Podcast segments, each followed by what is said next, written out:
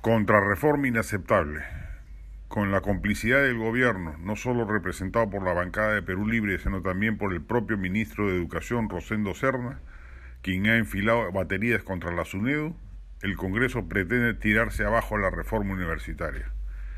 Quiere extenderle plazos a las universidades no licenciadas, abriendo irregularmente las puertas para que las estafas educativas perpetradas por ellas vuelvan a desplegarse y además busca concederle nuevamente poderes a la felizmente extinta Asamblea Nacional de Rectores, responsable del descalabro académico de las casas superiores de estudio en el Perú, situación de la que recién estamos saliendo de a pocos, gracias precisamente a la reforma universitaria realizada que los parlamentarios han decidido desmontar.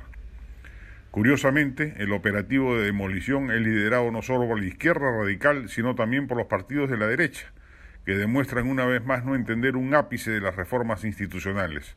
Para ellos solo se trata de instalar el capitalismo salvaje sin cortapisas democráticas ni presencia eficaz del Estado como ente regulador y garantía de un capitalismo competitivo, moderno y liberal. Una de las pocas buenas reformas institucionales desarrolladas luego de la vorágine reformista de los 90 ha sido precisamente la universitaria y la creación de la SUNEDU. Los gobiernos post-Fujimori se dedicaron a gobernar en piloto automático y abandonaron los ímpetus de cambios sustantivos en tantos sectores pendientes, la llamada segunda ola de reformas, que aún ningún gobierno ha querido retomar. La dupla Congreso Ejecutivo no solo no piensa, desarrolla ni despliega nuevas reformas, sino, como se ve, quiere tumbarse las pocas que se han hecho en los últimos lustros. Las declaraciones en sentido contrario de la Premier Mirta Vázquez pesan muy poco, lamentablemente. Nuevo acto de irresponsabilidad.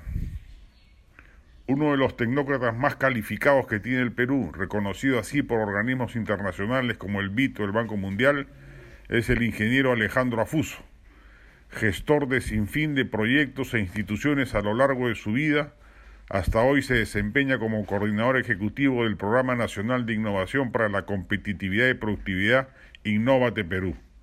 Al parecer, como parte de la política gubernativa de arrasar con los pocos nichos de excelencia tecnocrática que funcionan en el país, se habría decidido, según ha publicado el diario Gestión ayer, su cambio. Una barbaridad desde todo punto de vista. El Perú perdería uno de sus mejores cuadros por obra y gracia de la ambición politiquera del partido de gobierno en complicidad con el ministro de la Producción de copar mediocremente todas las instituciones que aún operan con eficacia y de modo íntegro. Se trata, al parecer, de llevar al Estado a su colapso.